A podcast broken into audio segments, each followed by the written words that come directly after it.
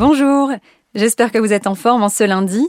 On se retrouve mercredi pour un nouvel épisode sur la thématique santé.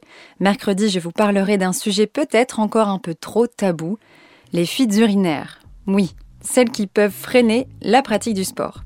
Et je suis allée chez Clémentine Leroy, kinésithérapeute spécialiste dans la rééducation périnéale, pour qu'elle nous éclaire sur ce sujet. Et en voici un petit extrait.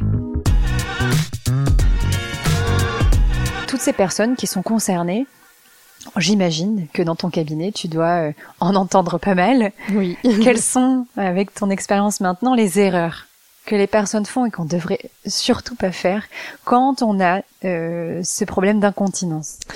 Alors, euh, bah, souvent, on a des personnes euh, qui ont gardé euh, bah, des conseils qu'on leur a donnés, mais il y a plusieurs euh, dizaines d'années, comme le stop pipi. Je crois que tu es gentil avec la dizaine d'années.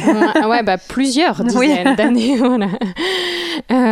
Du coup, c'est en fait c'est l'action de, on est aux toilettes, on fait pipi, et c'est de stopper son jet urinaire.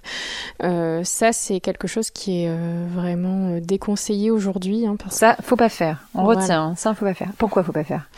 Alors, il faut pas faire parce que ça a tendance déjà à venir euh, dérégler nos réflexes de miction, hein, puisque faire pipi, donc euh, faire une miction, mhm. euh, euh, c'est un ensemble de réflexes. Donc c'est tout un mécanisme qui se met en place. Alors euh, nous, on, on réfléchit pas, voilà, on réfléchit pas à tout ça évidemment puisque ce sont des réflexes. et, en fait, de venir stopper, c'est un peu comme si on envoyait le message il y a une urgence, là je ne peux plus faire pipi. Et donc du coup, on vient arrêter ça. Ça peut favoriser les infections urinaires. Hmm. donc oui, parce qu'on va pas jusqu'au bout. Voilà, on pourrait ne pas vidanger complètement sa vessie. Pour l'épisode en entier, il faudra attendre mercredi. Bonne journée